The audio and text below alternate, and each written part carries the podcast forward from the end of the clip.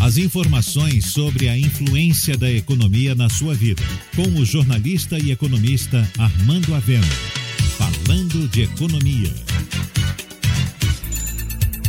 A demissão do presidente da Petrobras continua a render e os pequenos investidores estão sem saber o que fazer com suas ações.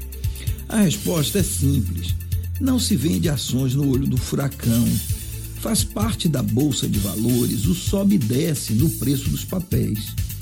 A ação da Petrobras caiu 20% e no dia seguinte voltou a subir, mas está longe de ter coberto as perdas da ação intempestiva do presidente. Essas perdas serão cobertas e as ações da Petrobras podem continuar em alta se houver a manutenção da política de preços da empresa. Essa política depende apenas da cotação do dólar e do preço do barril de petróleo.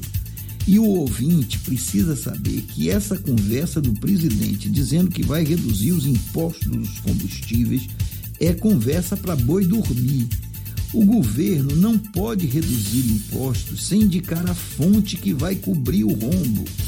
Assim, a retirada do imposto federal no diesel e na gasolina por dois meses foi jogo de cena para os caminhoneiros e terá de ser coberto, sob pena do presidente cometer uma pedalada fiscal. E o mesmo se dá com o bolodório sobre redução de ICMS dos combustíveis, com o qual o presidente quer jogar o problema no colo dos governadores.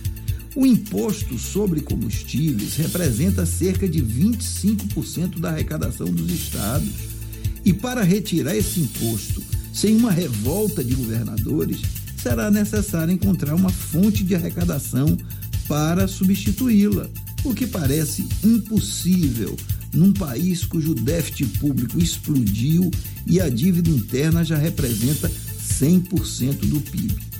Eventualmente, poderia ser criado um fundo, uma espécie de amortecedor, para que os reajustes não fossem tão frequentes mas isso já foi tentado com a famigerada conta petróleo e o resultado foi a União subsidiando a Petrobras, o que resulta em pedalada fiscal ou no rombo da empresa. Acho que isso não será feito, mas se for, a Petrobras vai ser um instrumento meramente político. Você ouviu Falando de Economia com o jornalista e economista Armando Avena.